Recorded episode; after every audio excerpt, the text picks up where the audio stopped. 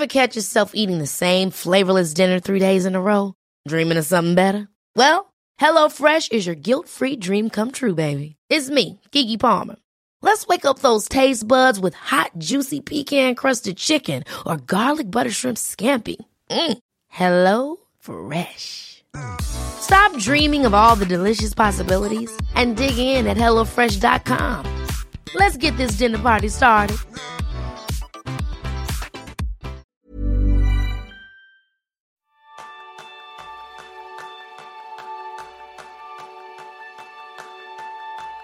Siempre hemos dicho que para mejorar tu efectividad personal es necesario crear nuevos hábitos y habilidades. Pero ¿tú sabes cuáles son estos hábitos y habilidades que necesitas? Ese es el tema principal del programa de esta semana, donde compartiremos nuestros favoritos. Bienvenidos a un nuevo episodio de Kenso, el podcast donde descubrirás cómo vivir la efectividad para ser más feliz. Soy Quique Gonzalo, aprendiz en hacer menos y mejor cada día. Y yo soy Jeroen Sánchez, aprendiz en el Kaizen. Eh, eh, chicos, ¿y yo quién soy? Este personaje no lo tengo, no, no, yo no tengo de todo claro, pero bueno, me parece que eres Raúl Hernández, ¿no? El mismo que viste y calza. El mismo que viste y calza. Raúl Hernández, que ya está con nosotros desde hace unas cuantas semanas escribiendo en el boletín de Kenso, que se ha unido a esta campaña. Y oye, si os queréis apuntar al boletín de Kenso, kenso.es barra boletín, donde cada semana recibiréis nuestras recomendaciones y tres pequeños artículos que os ayuden a vuestra efectividad. Pero lo mejor de todo, Raúl, cuéntanos un poco quién eres, que te conozcan más, aunque pueden escuchar la entrevista que te hicimos en Kenso. De hecho, es una de las entrevistas favoritas que me han hecho en todos los tiempos. Siempre la sigo reseñando a día de hoy porque me encontré muy cómodo. Eh, Raúl Hernández González, quien quiera saber más sobre mí, en raúlhernándezgonzález.com. Soy muy poco original en ese sentido. Llevo pues de 2004 que empecé con mi blog eh, hablando de temas de desarrollo personal y profesional eh, y me he sentido siempre muy cerca de vosotros en cuanto a Kenso, os he escuchado desde muy al principio y disfruto mucho con, con vuestros contenidos, así que la oportunidad de, que colaboremos juntos, pues bueno, me, me, pareció imposible de dejar pasar y estoy encantado de, de estar aquí, de empezar a hacer cositas. Y para nosotros es un auténtico honor poder contar con alguien que sobre todo, con Raúl, que nos va a ayudar a todos a ser mejores porque tiene unas capacidades que poder compartir, que poder enseñarnos y sobre todo estilo Kenso, que es lo más importante. Y agradecemos a Raúl que esté aquí, pero también a todos los patrones que cada día sois más en Kenso Círculo. Y hoy va a ser el saludo muy especial para Íñigo Badiola, Álvaro Rivera y Marta Guillén, que se han unido a echarnos una mano para poder seguir lanzando Kenso en el podcast, en el boletín, en el canal de YouTube, en los nuevos servicios como la comunidad. Si tú también nos quieres echar una mano, www.kenso.es barra círculo. Y ahí te vas a llevar varios beneficios, entre otros estar mucho más cerquita de nuestro corazón, que te querremos un poquito más que al resto. Así que allí te esperamos.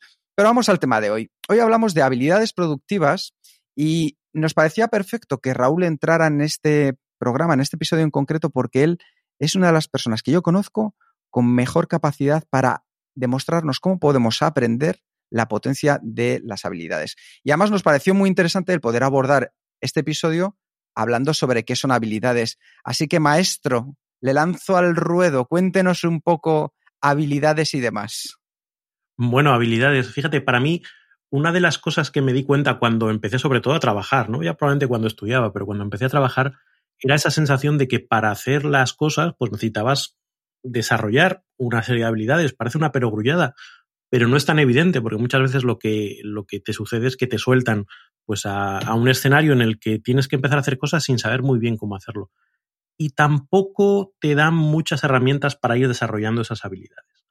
Entonces, siempre empecé a poner foco en, vale, ¿cómo puedo hacer yo esto de una manera más eficaz, más, más consciente, más focalizada? De hecho, acabé eh, escribiendo pues, un libro que se llama Skill of Men, que va precisamente de eso, de cómo desarrollar eficazmente tus habilidades. Y lo que son las habilidades para mí es, es eh, algo muy sencillo. Son herramientas que tú llevas en tu mochila y que te permiten hacer cosas de manera cada vez diferente. Te dan un abanico mayor de posibilidades a la hora de enfrentarte a, a retos o de aprovechar oportunidades. Esa visión de aprovechamiento de, de oportunidades o de enfrentarte a retos viene en el libro eh, Make It Stick, que es un libro que habla sobre cómo podemos desarrollar eficazmente esas, esas habilidades y cómo interiorizarlas a largo plazo. Y me parece una definición súper chula, porque te pone en el escenario de para qué sirven las habilidades. Tú no, no incorporas habilidades porque sí. Eh, quieres que te sirvan para algo. Quieres que te sirvan para tener más oportunidades y para tener, como suelo decir, más suerte, para que la suerte te favorezca más. Porque, por ejemplo, a ver, se me ocurre un ejemplo, tú, Kike, que juegas, que juegas al fútbol. Ese soy yo. ¿Vale? Eh, tú cuando ves a, alguien que no ha jugado nunca al fútbol y ves que va a dar una patada al balón, pues ¿cómo le da? Pues de aquella manera que puede. O sea, como, como, como yo hace 30 o 40 años, como podía.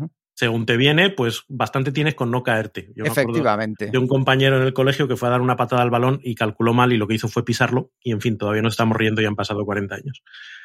Eh, sin embargo, tú, cuando has desarrollado esa habilidad, te viene un balón y puedes elegir. Le doy con el interior, le doy con el empeine, le doy con el exterior, le doy con el efecto hacia este lado, el efecto hacia este lado, meto el pie un poquito para abajo y lo bombeo, le doy un poquito más arriba y barraso. Es decir, el abanico de opciones que tienes a la hora de pegarle a un balón es mucho más amplio, con lo cual te da una capacidad superior al que no sabe para decidir qué hacer en cada momento. Y esa visión de las habilidades a mí es la que me parece más relevante. Esa sensación de que te abre puertas, te permite posibilidades. Eso me parece fenomenal porque eh, lo que nos podemos dar cuenta con esto que nos estás comentando, Raúl, es que las habilidades las podemos desarrollar, ¿verdad? Claro, para mí ese es el punto clave. Eh, tendemos a ver gente que hace muy bien las cosas y pensamos que eso es talento, es que nació así. Y es verdad que puede haber determinados rasgos genéticos, oye, pues la longitud de tu musculatura o la coordinación ojo-mano u ojo-pie, en el caso del fútbol, que te puedan eh, poner en mejor situación para desarrollar esa habilidad. Pero nadie nace sabiendo. Tú coges un Jordan y Jordan, por muchas habilidades innatas que tuviera, tuvo que currar mucho para desarrollar esas habilidades. Tuvo que tener maestros que le enseñaran cómo tirar, cómo driblar, cómo, todas, cómo defender, cualquiera de las habilidades que puso en práctica a lo largo de su carrera esa visión de la, del desarrollo me parece muy interesante. Y de hecho, un ejemplo que a mí me gusta mucho es Tim Ferris, que supongo que aquí todo el mundo ha oído hablar de él. Si se menciona Tim Ferris, hay que beber un chupito. Chupito, ¿verdad? Tim Ferris chupito, pues ya llevamos dos. Esa visión de, de que él en su libro, el Four Hour Chef, dice, yo voy a coger una habilidad, en este caso era cocinar, y la voy a diseccionar y voy a aprender. Y de hecho, esa idea la trasladó luego a un programa que hizo, que se llamaba The Tim Ferris Experience, donde en cada episodio se proponía desarrollar una habilidad. Y lo mismo tocaba la batería, que aprendía a ligar o que aprendía a surfear. Oye, de no saber nada a adquirir un nivel razonable de cualquier, eh, de cualquier habilidad. Es un camino, un camino que todos estamos, podemos recorrer. Lo interesante de lo que comentas, Raúl, que a mí me parece dónde está la clave es decidir el para qué queremos una habilidad, hacernos primero esa pregunta, el para qué, y una vez que lo tenemos claro, ya vamos a diseccionar el cómo y el qué. Y eso nos va a llevar a convertirlo en un hábito, que para mí es donde está la magia, es lo que dices tú. Yo ahora mismo, cuando juego al fútbol o cuando toco la guitarra, no pienso exactamente, sino que ya me dejo llevar por todo lo aprendido y lo hago de manera inconsciente. Y te voy a poner luego un reto, ¿eh? que es que nos cuentes las cuatro fases del aprendizaje para pasar de convertir una habilidad en un hábito. Me lo tomo, me lo tomo, me lo tomo como reto. por supuesto. Hemos venido a jugar. Hemos venido a jugar. Pues perfecto. Entonces, aquí todos hemos identificado alguna actividad, alguna habilidad que la hemos desarrollado. Así que, chicos, ¿cuál es una habilidad que hayáis desarrollado de manera reciente y qué os ha permitido hacer de forma distinta? Contadme el para qué, el cómo y el qué, por favor. Así que, Jerún, que llevas mucho tiempo sin contarnos nada. Ya, ya, me va bien que vosotros habláis, ¿no? Soy vago, ya. No sé si alguna vez lo he comentado aquí. Em, cuando tengo que, que, pensar en una habilidad reciente, pienso en la, pienso en la fotografía, ¿no? yo creo que, que, todos tomamos muchas fotos hoy en día, ¿no? Eh, desde que las fotos salen gratis. Y yo hace años pues compré una cámara súper chulo para, para pensar, bueno, sí voy a hacer fotos de, todavía mucho más, mucho más chulos, ¿no? Y resulta que no, resulta que no. E incluso hice el curso, hice el curso para, aprender cómo va todo esto, porque hay muchos botones en esta cámara y no... Y al final, pues lo que pasó, como hay tanto, tanto rollo y, y, estaba tocando los botones y, y, hice la foto y estaba sobre iluminado, todo blanco o todo negro. o, los colores no encajaba y, y, poco a poco porque lo que hizo es volver al modo automático, ¿no? Lo fácil. Lo fácil porque al final lo que pasa en unos momentos es que quieres sacar la foto, no quieres estar aquí cinco minutos tocando botones y luego pues como ya, ya sido el modo automático, digo, vale, pues ¿por qué tengo la super cámara si tengo mi, bolsillo móvil que, que, también hace un modo automático, pero aún un modo automático mejor? Porque es un super ordenador que tengo aquí y, y poder hacerlo todo mejor, ¿no? Ese fue mi, primera, mi primer intento de hacer fotografía, ¿no? Después, hace unos años, cuando empezamos a hacer vídeos con, con Kenzo, compré otra super cámara, pero básicamente para, para grabar vídeos. El objetivo era esto, ¿no?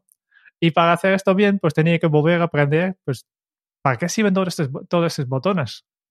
Y este, este, en este vez sí o sí, porque para sacar la calidad de vídeo que queríamos sacar, pues necesitaba esta cámara, no podía hacerlo con mi móvil, ¿eh? porque simplemente es cuestión de física, ¿no? Sí. No hay tanto, tanto vídeo en, en, el móvil que, que pueda sacar este, esta calidad de, de, imagen, ¿no? Y volví a aprender este de fotografía y volví a hacer estas fotos y gracias básicamente en este segundo esfuerzo, en, en saberlo, ahora al final sé para qué sirven todos estos botones y también entiendo que la mayoría simplemente por ignorar, solo hay dos o tres que son importantes. ¿eh? y que, que, además hay, hay el, el, la cámara te ayuda un poco y indique si, si la has hecho bien o no, ¿eh? que, que, si estás sobreiluminado, pues hay, resulta que hay un señal en la pantalla que te indica, hey, aquí hay demasiada luz. Y sí, poco a poco, haciéndolo, utilizándolo, obligándome a hacer, pues ahora ya soy capaz de, de, de hacer las fotos sin, sin, tener como limitación la, la, la, tecnología, ¿no? Y poder sacar las fotos tal como a mí me gusta. Ahora, el problema que tengo es que, que mi gusto no es realmente por lo, que, me gustaría tener, ¿no? Pero ya el problema ya no es técnico, el problema ahora es de, de buscar la perspectiva diferente de, de hacerlo y, y, otra vez es cuestión de hacerlo, ¿no? Esto es justo lo que menciono en el, en el newsletter hace poco, hace dos semanas, ¿no? De, el vídeo el vídeo de Peter McKinnon que dice, vale, pues ellos hablaba de edición, ¿no? Pero coge un, un mismo foto y editarlo en, en, cinco mismos estilos. O he visto en otro vídeo de James Poppins, que, que, sí que es fotógrafo, que dice, vale, pues vete a un, un, un, lugar y haz cinco fotos diferentes del, del, mismo objeto, ¿no? Es simplemente así, practicando de forma, de forma consciente, intentando diferentes cosas. Así es como poco a poco vas a hacer el, tu... Eh, vas, a, vas a crear tu habilidad. Ahora me falta explicar el por qué, ¿no? el para qué. El para qué. El, el para qué es, es, es, muy, muy, muy fácil. Y yo, mm, yo creo que muy fácil, ¿no? Porque hay aquí hay dos cosas. Primero, todo el mundo quiere tener este super foto, ¿eh? este super foto de, de, de, de, recordatorio. A mí me gustaría, eh, a mí me gusta, tomamos muchas fotos y a mí todavía soy, soy de, de imprimir las fotos. Y algunas, ¿no? Cada, cada año me hago un álbum con todas las fotos del álbum y de, de hecho, bastantes, bastantes días, especialmente en invierno, cuando hace frío, estamos aquí un domingo, este, cojo unos álbumes y, y reviso, vale, pues ¿qué, ¿qué, hemos hecho en 2016, ¿no? Y esta es una cosa que, que yo creo que es una tradición. Mi, mi yo, yo, llevo de mi padre, mi padre siempre cuando viene a, a mi casa, siempre, el primer día ya estaba viendo los álbumes de fotos que tenemos aquí. Y yo creo que, que tengo esto también de, de, me gustaría ver las fotos, ¿no? Y, y no es lo mismo el digital que el libro, ¿no? Y hablando de esto, el, para mí la fotografía también es una, una excusa, por un lado, per, para, para dejar la pantalla, ¿no? porque paso muchas horas delante de la pantalla, y para la fotografía, pues la, hay que salir de pantalla. Sí que puedes editarlo, pero yo edito, edito muy poco. Pero sí que es, es, una excusa para salir allá y hacer una, una camina con, con, con excusa de, no estoy aquí simplemente caminando solo, ¿eh? que es un poco triste, pero estoy aquí para tomando fotos. La verdad es que me parece muy interesante porque hay unos aprendizajes interesantes en lo que estabas comentando, Jerún. Por un lado, que el origen de desarrollar una nueva habilidad puede ser por motivación propia o por obligación, es decir, por algo que nos empieza a doler, entonces tenemos que empezar a desarrollar una habilidad que vamos a necesitar y luego que el camino se hace andando. En eso no puedo estar más de acuerdo. Que al final es paso a paso, paso a paso, paso a paso. No necesitamos ser Michael Jordan, a lo mejor necesitamos simplemente ser la mejor versión jugando al baloncesto que nosotros podemos ser. Y con eso ya hemos hecho un viaje apasionante. O sea que me ha parecido una muy buena experiencia que hayas compartido, Jerún. Así que, Raúl, ¿cuál es la tuya? La mía es mucho más prosaica. Eh, yo he empezado este año a, a, jugar a pádel. No había jugado nunca. eh, la motivación, jugar con mi mujer, con lo cual eh, tener una cosa más que, compartir. Y, yo había jugado a tenis, con lo cual, bueno, pues al menos la parte de coger la pala, pues más o menos, ¿sabes? Es verdad que luego hay una serie de vicios que arrastras de jugar al tenis al, al pádel y te los tienen que corregir. Pero lo que me volvía loco era lo de las paredes de cristal. O sea, esto de que la pelota pueda rebotar y vaya para atrás y tú te tengas que acostumbrar a posicionarte en un sitio para darle una bola que normalmente no sabes, ¿no? No, tienes calculado cómo rebota, dónde va el bote, dónde te tienes que colocar. Y las primeras veces, claro, te tiran una pelota contra la pared y ya está punto hecho, ¿no? no había forma de, devolverlas. Entonces cuando empieza la, parte de aprendizaje consciente, ¿no? Cuando el profesor te dice, venga, vamos a tirar 40 bolas seguidas al mismo punto. Fíjate dónde va fíjate, tienes que colocarte así, te, indican, pues oye, tienes que ir ya con golpe preparado, te tienes que desplazar el lateral, no, no sé qué, y empiezas a, no, esta vez no lo has hecho bien, venga, la siguiente vez hazlo bien. Te meten en una práctica focalizada, en un, corrigiendo microhabilidades, ya no es que vayas a jugar al pádel, no, es que hoy vamos a ver cómo se le da a una bola de derecha cuando rebota hacia atrás y va cruzada, porque no es exactamente igual que cuando va recta. Empiezas a ver matices, empiezas a ver posibilidades y lo que te permite eso es que cada vez más puntos consigas devolverlos, con eficacia todavía creciente y con espacio para la mejora. Pero como decías, las primeras veces va viniendo la pelota y tú notas en tu mente como dices, espérate, te tienes que colocar así, da los pasos aquí, vas bien, ¿dónde va a caer la pelota? Y llega un día, y no tardas tanto, en el que empiezas a actuar de manera automática. Interiorizas, es esa parte de, convertir las, las eh, habilidades en second nature, en que no tienes que pensar a ver qué aplico ahora y cómo lo aplico, sino que lo tienes directamente disponible en tu forma de actuar. Y ese es el objetivo de cualquier proceso de aprendizaje, ese momento de automatización. Yo siempre digo que no me imagino a Nadal decidiendo en cada saque cómo le voy a dar, a qué altura voy a tirar la pelota. No, eso lo has interiorizado a base de horas y horas y horas de entrenamiento.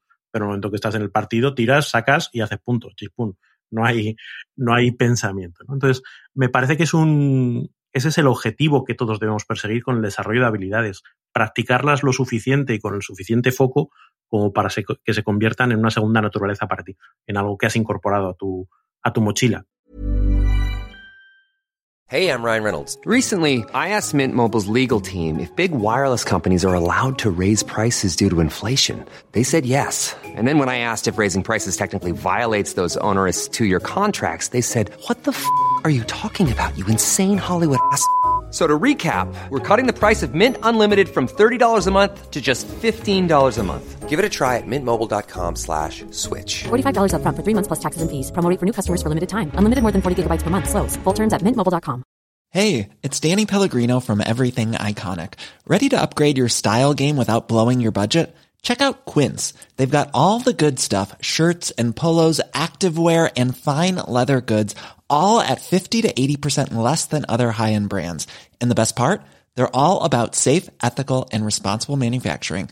Get that luxury vibe without the luxury price tag. Hit up quince.com slash upgrade for free shipping and 365 day returns on your next order. That's quince.com slash upgrade. Claro. Y yo creo que de aquí también podemos sacar, como tú estás diciendo ahora, el ciclo que hay de la habilidad hasta el hábito, es decir, las cuatro fases del aprendizaje de las que te decía antes, que te iba a retar a que nos las cuentes para que las entendamos bien y a partir de ahora sepamos dónde estamos y dónde nos gustaría llegar. Pues fíjate, ahí hay eh, esas cuatro fases, tienen un poquito de trabalenguas, pero si, si consigo decirlas bien, eh, creo que, se entenderá bien. El primer punto donde solemos estar todos es la incompetencia inconsciente. Es decir, ni siquiera sabemos que no sabemos yo mm, jamás me había planteado lo que implicaba jugar al pádel o, ese momento de que la pelota chocase contra la pared. De la incompetencia inconsciente pasas a la incompetencia consciente. Te pones a jugar y dices, vaya, no sé devolver pelotas que van contra el cristal. No sé qué hacer con esto. Entonces, es un momento muy incómodo, pero es el momento que te impulsa al aprendizaje. Es el momento en el que dices, ah, me gustaría saber hacer esto a través de ese proceso de práctica focalizada, de, que, de repetir ejercicios, etcétera, etcétera, pasas a un escenario de competencia consciente. Es el punto en el que, vale, ahora sé lo que tengo que hacer, sé que tengo que moverme así, tengo que desplazarme lateral, tengo que colocarme en esta postura, tengo no sé qué. Cada vez que vas a ejecutar el golpe, en tu cabeza estás reproduciendo todos los pasos que tienes que hacer. Igual que Jerún, oye, ahora tengo que hacer una foto, tengo que componer, vale, está la regla de los tercios, tengo que asegurarme que esto lo estoy poniendo en su sitio, haces la, eh, la práctica consciente. Pero vas desarrollando esa habilidad cada vez más. Hasta que acabas cerrando el círculo y eso se, se convierte en competencia inconsciente ya lo tienes interiorizado, ya no piensas cada vez que vas a ejecutar un golpe o cada vez que vas a hacer una foto dónde tienen que ir las cosas. Ya te sale de forma natural decir que las cosas no se ponen en el centro o que no se hace una contraluz o que la luz te tiene que dar de frente para que se vea el rostro iluminado. Ese tipo de cosas ya no tienes que pensarlas, ya están dentro de ti. Entonces, ese, ese proceso, esas cuatro fases, desde la incompetencia inconsciente hasta la competencia inconsciente, eh, el que todos deberíamos aspirar a, incorporar cuando desarrollemos una habilidad. Qué bueno. De todas maneras, dejaremos por ahí un, un enlace, un artículo donde, donde lo explican muy bien y, y, yo creo que todo el mundo puede plantearse un ejemplo de una habilidad que haya eh, desarrollado y en el que haya pasado esto. A mí me pasa mucho y lo suelo explicar con el tema de conducir, que yo creo que todos hemos pasado por ahí. ¿no? Yo todavía tengo el recuerdo de la primera vez que el, el el de la autoescuela, me puso a 100 por hora mientras yo iba al volante y el tío pisó el acelerador y yo parecía que estaba en Star Wars, ¿sabes? En el momento en que entran en, en hipervelocidad. Salto al espacio, ¿no? O sea, recuerdo la sensación de angustia, de mm, voy en un bicho de no sé cuántos kilos, yo al volante y esto va muy deprisa. Yo tengo esto con la primera vez que tenía, primera lección directamente, de, de cambiar de marcha. Y me explicaba, tienes que, que continuar mirando la, la, la calle tienes que buscar el pedal que esté aquí abajo, que te juro que está aquí, tienes que coger la palanca y todo, todo junto y mirar los retrovisores y controlar mil cosas. Y eso es imposible, no puedo, no puedo Cuando llegue a 3.000 revoluciones, yo me acuerdo que me decían, cuando llegue a 3.000 revoluciones es cuando... Y yo mirando la aguja y mirando la calle. Claro, todas esas, sensaciones de...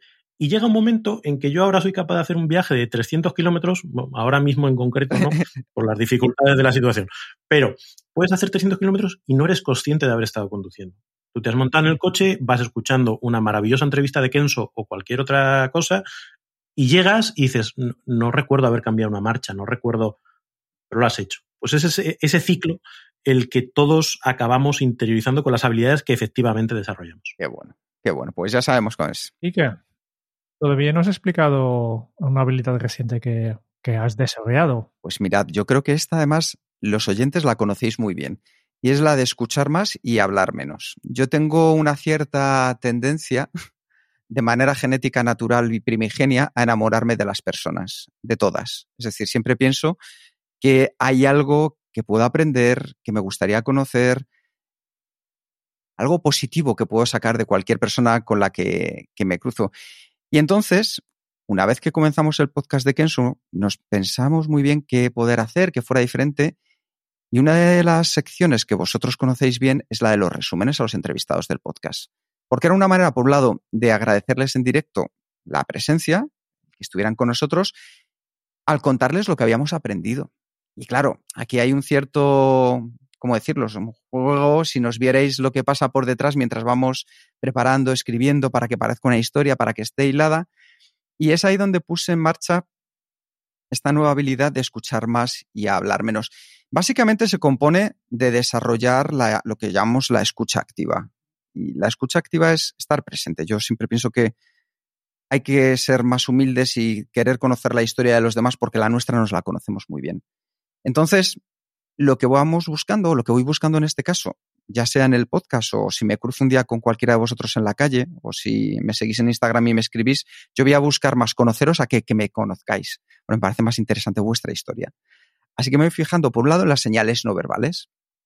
Contacto visual. Por ejemplo, ahora tenemos la suerte que en Kenso, cuando grabamos con los entrevistados, aunque no lo veáis en el podcast, pero nos vemos cara a cara. Entonces puedo ver cómo reaccionan, puedo ver microgestos, la intuición va actuando efectivamente. Intentamos también generar un ambiente que vosotros muchas veces nos lo decís en los comentarios de, oye, aquí hay buen rollo, aquí estáis tranquilos, aquí hay sonrisas. Pues nosotros eso lo, lo vamos acentuando aunque no nos veáis, nosotros ahora mismo estamos pues sonriendo, estamos receptivos, estamos con ganas, estamos con una postura corporal que lo que transmite es que estamos abiertos, ¿no? Y luego alguna técnica que ya es un poco más compleja de desarrollar, funciona muy bien. Yo esto lo aprendí de las técnicas de, de negociación, que es el mirroring, o lo que significa hacer el espejo. Tú ves a una persona que tienes enfrente, Entonces intentas poco a poco ir adoptando la misma posición que tiene sin que note que la estás copiando. ¿Por qué? Porque nuestro cerebro tiene unas neuronas que son las neuronas espejo, que se identifican, por así decirlo, en nuestro inconsciente, y entonces unas se ven en otro. Y si ves que la otra persona tiene una postura parecida a la tuya, un tono parecido al tuyo a la hora de hablar, una velocidad, unos gestos, de manera inconsciente dices, esta persona me cae bien. Entonces, eso es el mirroring, funciona fenomenal. Eso siempre que no estéis copiando, ya sabéis, no, no del todo. Y la última parte de las señales no verbales es estar atento. Es decir, estar con ganas, estar receptivo y estar donde tienes que estar. Y es entender la historia que nos están contando, por ejemplo, los entrevistados detrás de cualquier pregunta que hagamos. Y luego están las señales verbales. Y es emitir palabras de refuerzo. Cuando estás hablando con alguien, claro, te entiendo, ajá. O cumplidos, que vean que estás oye, esto que has hecho a mí me ha parecido bien o te felicito. Parafrasear, que esto es todo el mundo cuando nos escribís y nos preguntáis que cómo podemos hacer los resúmenes de Kenso, una de las claves es parafrasear y es utilizar las mismas palabras que han usado los entrevistados. ¿Por qué? Porque ellos mismos se van a sentir mucho más identificados. No es lo mismo que yo diga, joder, qué bien te veo, a que yo diga, por ejemplo, qué guapo estás hoy. No, si tú me has dicho qué bien te veo, yo voy a poner qué bien te veo. Eso hace que haya esa conexión de saber que has escuchado. Hacer preguntas potentes, que preguntas potentes son preguntas abiertas, preguntas con, un, con una intención detrás, y resumir, que ese es el final de, del círculo. Así que esa es la, la habilidad que he puesto en práctica y el para qué era, porque os quiero conocer a todos. O sea, tengo muchísimas ganas. Así que el día que me cruce con cada uno de vosotros, Jerún ya lo sabe, yo haré más preguntas que contaros cosas. Yo he de decir, como entrevistado vuestro que soy, que es uno de los momentos más flipantes cuando eh, tienes una conversación de una hora y pico con alguien y de repente te hacen un resumen en un minuto dos de lo que has dicho, donde te sientes tan reflejado, tan identificado. Y bueno, no solo yo, es que os he escuchado muchas entrevistas y el, invitado se queda eh, sin palabras, ¿no? Es como, wow, que, es uno de los momentos wow de, de, las entrevistas, sin ninguna duda. O sea, como una pequeñita carta de amor. O sea, ¿a quién no le gusta recibir una pequeñita carta de amor? Tú que estás ahí escuchándonos al otro lado, imagínate que hoy te llegara una, pues. Escríbenos a Kenso, te hacemos una entrevista y el resumen. ahora, ahora que tenemos la cámara podemos ver la reacción, de los entrevistados. Sí, es muy La última entrevistada, Laura Beina, que hemos visto que realmente tenía lágrimas en las hojas, ¿no? que estaba, estaba llorando. Muy bonito. Es muy emotivo para todos, yo creo. Llevamos casi media hora hablando de, habilidades, pero íbamos a hablar de habilidades productivas. ¿no? Eh, ya sabemos qué es una habilidad, cómo se desarrolla, cuál es el circuito. Vamos a llevarla a, a, a nuestra, a la productividad, ¿no? Oye, yo no sé, yo no sé vosotros, ¿a vosotros os enseñó alguien habilidades productivas? Esto es lo mismo que el que te enseñó Outlook o el que te enseñó a, a dirigir personas o a saber cómo hacer una presentación. Es como tírate a la piscina, chaval, y ahí vas tú, ¿no? Es que yo, yo tengo la sensación esa de que nunca nadie en el colegio te dio dos o tres pautas sobre las que poder trabajar, ¿no? Pues si tenías suerte y, y, en tu casa te enseñaban algo, bien, pero yo recuerdo haber pasado todo el colegio, toda la universidad, mis primeros años trabajando, sin que nadie me diese una idea básica de, de por dónde empezar. Y, y, y, tienes que desarrollar esas habilidades pues muy por tu cuenta, ¿no? Es, es, una cosa terrible, sobre todo cuando tiene tanto impacto. Pues mira, me alegra mucho que usted saque este tema porque vamos a abrir un nuevo taller de Kenso. Así que, bueno, lo contaremos luego. ¿Qué me dices? ¿Qué te digo? Sí, un taller abierto de Kenso, pero lo vamos a contar luego un poco más adelante para que estas cosas también las podamos aprender. Pero os voy a proponer, a cuento de lo que decía Jerún, plantead cada uno de vosotros una habilidad productiva que consideréis esencial. Esencial en el sentido de Pareto, que nos haya hecho avanzar mucho. Para que así los oyentes, si la quieren poner en práctica, pues digan, oye, esto es algo que desde luego va a ayudar en mi día a día y mi efectividad. Así que Raúl, que eres el invitado, hoy te cedemos el primer, el primer puesto para contarlo. Pues fíjate, eh, si me paro a pensar, para mí una de las claves y que más impacto tienen en mi efectividad tiene que ver con la planificación semanal con ese momento en el que al inicio de la semana, yo suelo hacerlo pues el lunes a primera hora, agarras eh, los compromisos que tienes por delante, los colocas en su sitio pero sobre todo a mí lo que me ayuda es eh, coger lo que son para mí las prioridades que he marcado para el año o las cosas que creo que son importantes para mí y hago el esfuerzo de hacerles hueco en mi semana. ¿Qué voy a hacer para avanzar esta semana en esto? ¿Qué voy a hacer para avanzar esta semana en esto? ¿Qué voy a hacer para avanzar esta semana en esto?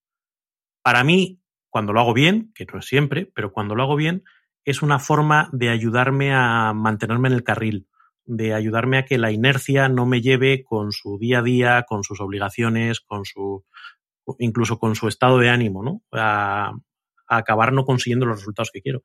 Y tener ese momento de conectar con cuáles son mis objetivos, cuáles son las cosas que quiero conseguir a medio largo plazo y transformarlo en algo a corto plazo, para mí es una de las cosas que ayuda a, a mantener la dirección a lo largo del tiempo. Y, y básicamente clave en, en que pueda avanzar.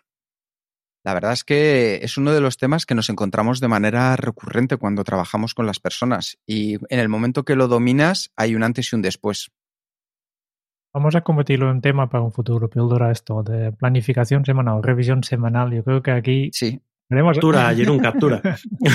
De hecho, Habla- de hecho yo ya he tomado, he tomado nota, Jerún, para hacer un, eh, un vídeo acerca de, para el canal de YouTube, acerca de lo que hablaba antes Raúl, de cómo convertir una habilidad en, una aprendiza- en, una- en- en un hábito a través de los cuatro pasos del aprendizaje. Así que, Jerún, ¿cuál es el tuyo? Ya hemos visto el primero, planificación semanal. En el segundo lugar, En segundo lugar, yo, yo estaba pensando un, un- una habilidad que, que a mí me cambia mucho es mi rutina matutina. Siempre he dicho que el, el famoso dicho holandés que, que he mencionado varias veces, ¿no? De, un buen comienzo es medio trabajo hecho. ¿no? pero cuéntanos en holandés, que a ver si te crees que no sabemos hablar holandés. Un goed begin is half werk. Eh, claro, hombre. Y, y yo, yo lo noto en, primer, en primera persona muchísimo, porque a mí arrancar por las mañanas me cuesta mucho. Eh, soy muy lento. Yo necesito mi rutina, necesito despertarme poco a poco, necesito mucha luz. Activa todos mis sistemas, ¿no? Y si yo empiezo de forma, me salto algunos pasos, que, que empiezo a leer, por ejemplo, un libro, a veces lo hago, pues como todavía estoy en este modo me- medio zombie, pues puede pasar perfectamente que me dedique la primera, la mitad de la mañana leyendo sin darme cuenta que hey, eh, hoy tenías que trabajar, ¿no? Detallito a Sí. tener en cuenta. Sí, sí, estas cosas pasan, ¿no? Por tanto, para mí, tener una rutina, y esta hemos hablado hace poco en el episodio 135, ¿no? De cómo empezar el día con el pie derecho. Hemos hablado de eh, tres acciones específicas, ¿no? Una física, una emocional, una social, para, para conectar con el mundo. Este sería una parte para mí, pero también eh, simplemente dedicar 10 minutos en, en, en pensar. Y este, lo único que tengo que hacer es crear la habilidad de, de coger mi lista de control, ¿no? Los pasos que hago van cambiando. Este ya he mencionado varias veces. Para mí el hábito es coger esta lista y seguir los, los pasos que tengo apuntado, en modo, en modo zombie, ¿no? Pero son pasos que, que van cambiando. A veces hay algo de ejercicio, a veces hay, hay algo más de reflexión, pero este son pasos que me ayudan a después decir, vale, pues ya está todo listo y, y tengo la energía y tengo las ganas para empezar el día. Qué bueno. Y si, si me salto este, esta rutina, pues seguramente, pues haré muchas cosas durante el día, pero pasa un, un poco lo que, lo que a Raúl ha pasado sin, sin su, su revisión semanal, ¿no? De, se, se- se te comen los días y, y no avances de verdad. ¿no? Para, mí- para mí, este también es más importante que hacerlo en, a nivel diario. Interesantísimo, Jerún. Bueno, pues el mío es identificar los perfiles de, las personas, que tiene, estoy dando cuenta, mucho que ver con lo que os he comentado antes. Y, y es que en, en un mundo al final en el que estamos hiperconectados a nivel social con otros, con la pareja, con los hijos, con tus amigos, con tu familia, con los compañeros de trabajo, con los clientes, con la sociedad en sí, yo he desarrollado mucho esta habilidad de saber diferenciar cuál de los cuatro colores o perfiles productivos, como llamamos en Kenso, tiene una persona. Y esto lo que hace es ayudarme a entender cómo son las personas, por qué hacen lo que hacen y así me puedo adaptar para conectar mejor con ellos y mantener unas relaciones mucho más cercanas, mucho más empáticas, mucho más de compromiso. Y de hecho es uno de los temas eh, principales del nuevo taller de, de Kenso, el taller que lo hemos llamado Efectividad 360 grados, recupera el control de tus días y transforma tu día. Así que hasta aquí es el capítulo de hoy del podcast, pero si quieres, a lo mejor te contamos un poco más del taller. Si te quieres quedar... Yo sí quiero, por favor, por favor, por favor. necesito más información, no podéis dejar las cosas así Bueno, colgando y no rematarlas. Pues lo primero es donde podéis encontrar el, el curso, si os interesa más información, en, curso, en kenso.es barra curso. Y yo creo que es importante contaros por qué surge esta idea. Y es porque nos estábamos encontrando que cada vez más de vosotros nos habláis dentro del día a día de cómo podemos mejorar las habilidades, de cómo podemos hacerlo al estilo Kenso, que no es hacer muchas más cosas, llegar a mil cosas más, sino ser felices tanto con nuestra vida profesional como con nuestra vida personal. Y nosotros siempre teníamos una espinita clavada y es que podemos hacer estos cursos y de hecho hacemos muchos y muy a menudo en empresas, pero queríamos hacer uno para vosotros, para la gente que estáis ahí detrás del podcast, del canal de YouTube, que nos escucháis, porque al final con vosotros tenemos muchísima cercanía. Y es de ahí de donde parte esta nueva aventura. Así que, Jerún, ¿quieres contar tú también un poco más? Sí, eh, porque no es un curso simple de normal de, de productividad. No es que, que, vamos aquí los tres están hablando como hacemos en los podcasts. Será algo mucho más intensivo y mucho más interactivo. Para mí es importante esto, ¿no? De, ya hemos hablado de habilidades y hemos visto como para aprender a jugar paddle, pues tendrás que meter horas y met, meter intención, ¿no? Y para hacer la fotografía lo mismo y para conectar con las personas lo mismo. Y con ser productivo pasa un poco lo mismo hay que meter horas y hay que, hay que hacerlo de forma progresiva y hay que, hay que trabajarlo. ¿eh? Y por eso eh, hemos, el curso, no, por eso no, es un, simplemente serán dos horas que un podcast más largo, un, un, un vídeo YouTube más largo, será algo más interactivo. Y, y por eso será un curso que, que va a durar seis semanas. Un curso virtual. Uso virtual, lo hacemos a distancia. No, virtual no, somos vivos, ¿eh? No somos... Pero en virtual... eh, a distancia. Yo, yo, prefiero a distancia virtual, yo veo el mundo de, de videojuegos, ¿no? A Para distancia es... como, perfecto. Online a distancia virtual, chavales. Así es. ¿No? ¿Y qué hacemos en, en, en, estas seis semanas? Pues cada semana pues tendremos dos, dos sesiones de trabajo, dos, dos sesiones formativos en que, siempre durante un, dos horas trabajamos un tema específico ¿no? y vamos progresivamente vamos eh, pasándote por el camino hacia la efectividad, ¿no? empezando con, eh, obviamente si, si escuchas nosotros ya conoces un poco nuestra, nuestra filosofía, tenemos cuatro pilares, empezamos con el autoconocimiento, conocernos mejor a nosotros mismos para saber qué queremos, cómo somos, qué necesitamos, ¿no? Después pasamos al, al, propósito, trabajamos. Pues cómo me gusta vivir, ¿no? Para, qué me levanto por las mañanas, cuáles son mis resultados que quiero conseguir, cuáles son mis, responsabilidades. Después, el tercer pilar, organización y acción. Aquí vamos a llevarlo a la, a, a, con, vamos a llegar con los pies a tierra, ¿no? Vamos a llevarlo a la acción, pues vamos a organizarnos, vamos a mirar cómo podemos asumir toda la información que nos, que nos envían, cómo organizar las tareas, cómo gestionar el calendario, todos estos temas. Y finalmente tenemos el entorno. Y aquí vamos a hablar de interrupciones, distracciones, hablamos de reuniones, hablamos seguramente de, de, correo. Esto es lo que nosotros hemos decidido. Eh, Tengo que decir que aunque tenemos un poco un programa listo, habitualmente en Kenso somos artesanos y, y seguramente adaptamos muchos eh, de, los contenidos a las necesidades de, los participantes. Por tanto, si tú vienes aquí, apuntas en el curso y, quieres otra cosa, pues obviamente ap apuntamos, ¿no? No solo estamos Jerún y yo, sino que va a haber alguien más, ¿verdad, Raúl? Eh, ¿Así? Oye, qué fantástico. Voy a capturar esta idea porque me, me gusta mucho. Eh, no, fijaos, a, a, mí una de las cosas que, dos de las ideas fuertes que, que, para mí tiene este, este taller es que es un taller, no es un curso. O sea, me gusta más el concepto de taller en el sentido de nos vamos a encerrar, vamos a remangarnos, vamos a sudar y vamos a fabricar eh, cada uno, y esta es la segunda idea eh, importante, nuestra efectividad esa visión de que aquí no se trata de hoy os vamos a dar el, el, santo grial de la efectividad y os vamos a enseñar cómo se hace correctamente, sino aplicando una serie de principios, una serie de ideas o una serie de herramientas que cada uno pueda adaptar todo eso a su, sus necesidades, su personalidad, sus preferencias, sus algo que le funcione. Y para mí esa es la clave, conseguir eh, implantar cada uno en su vida algo que sea sostenible a medio largo plazo, algo que de verdad tenga un impacto que pasado un año, pasado dos, pasado cinco, digas, ostras, aquel taller fue un cambio significativo, no fue un libro más que me leí, no fue un cursito más que hice, es que efectivamente desde el minuto uno empecé a notar cambios que giraron y que me permitieron dar eh, la vida pues a una, a una vida eh, más calmada y más feliz, que yo creo que es lo que nos gustaría conseguir a todos. Una, que consigamos cosas, que estemos más satisfechos y que lo vivamos además, pues eso, con, con, calma, con alegría, con satisfacción. Y ese, para mí, creo que son los puntos claves del taller. Pues un taller a distancia durante seis semanas, en el que vas a ver cómo poder mejorar tu vida a nivel personal, a nivel profesional, porque va a ser una experiencia única, con 12 sesiones formativas. Raúl, Jerún y yo estaremos allí, pero hay algo más, porque vamos a tener también reuniones de mentes productivas, es decir, nos vamos a reunir para poder seguir trabajando y entender qué es lo que nos funciona como equipo. Vamos además a hacer un seguimiento post taller.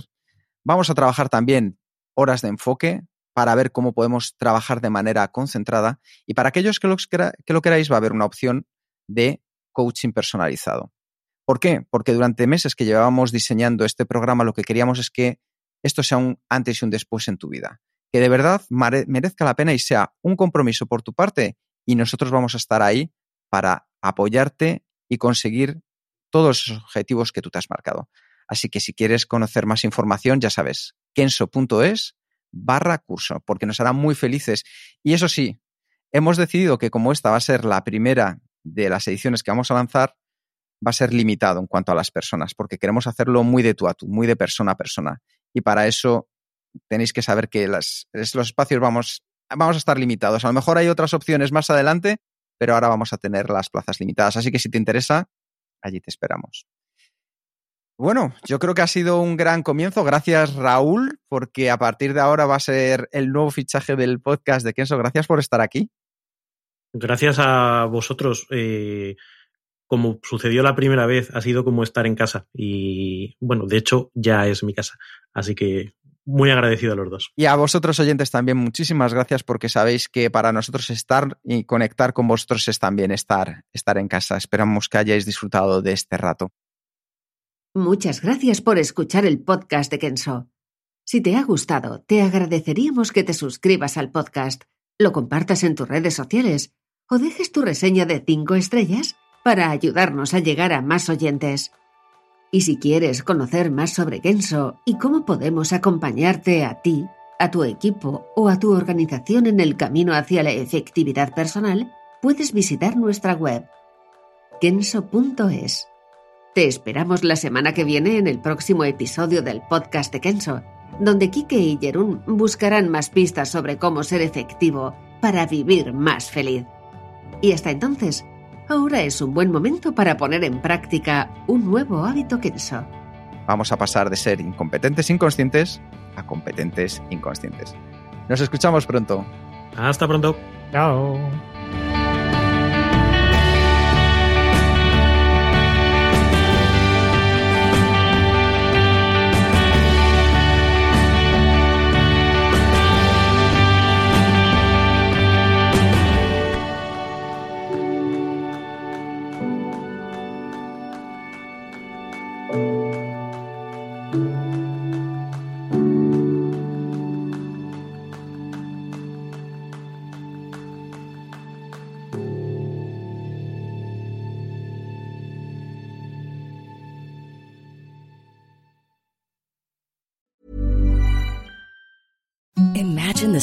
Softest sheets you've ever felt. Now imagine them getting even softer over time. That's what you'll feel with Bowl Branch's organic cotton sheets. In a recent customer survey, 96% replied that Bowl Branch sheets get softer with every wash. Start getting your best night's sleep in these sheets that get softer and softer for years to come. Try their sheets with a 30-night guarantee. Plus, get 15% off your first order at bowlandbranch.com. Code BUTTERY. Exclusions apply. See site for details.